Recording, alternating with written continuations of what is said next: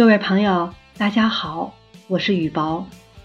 今天为大家带来的小故事叫做《小达瑞的创业》。达瑞八岁时想去看电影，他琢磨是向爸妈要钱，还是自己挣钱。最后，他选择了后者。他自己调制了一种汽水儿。向过路的行人出售，可那正是寒冷的冬天，没有人买，只有两个人例外，他的爸爸和妈妈。他碰巧得到一个和成功的商人谈话的机会。当他对商人讲述了自己的破产史后，商人给了他两条重要建议：一。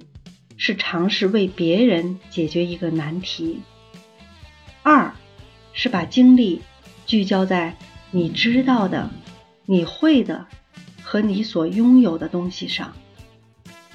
这两个建议很关键，因为对于一个八岁的孩子而言，他不会做的事情很多。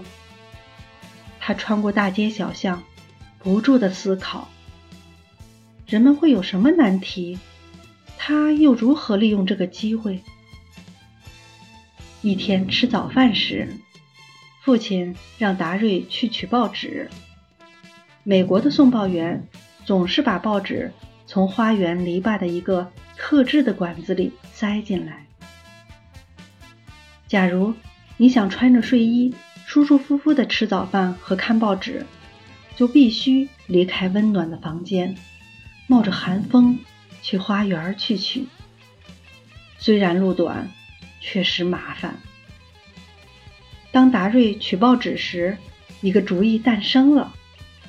当天，他就逐个按邻居的门铃，对他们说：“每个月只需付给他一美元，他就每天早上把报纸从他们的房门下塞进去。”大多数人家都同意了。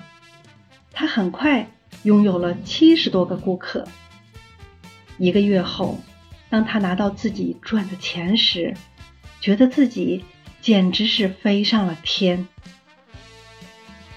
不久，他又找到了一个新的机会，请他的顾客每天把垃圾袋放在门前，由他早上运到垃圾桶里，每个月加付一美元。之后。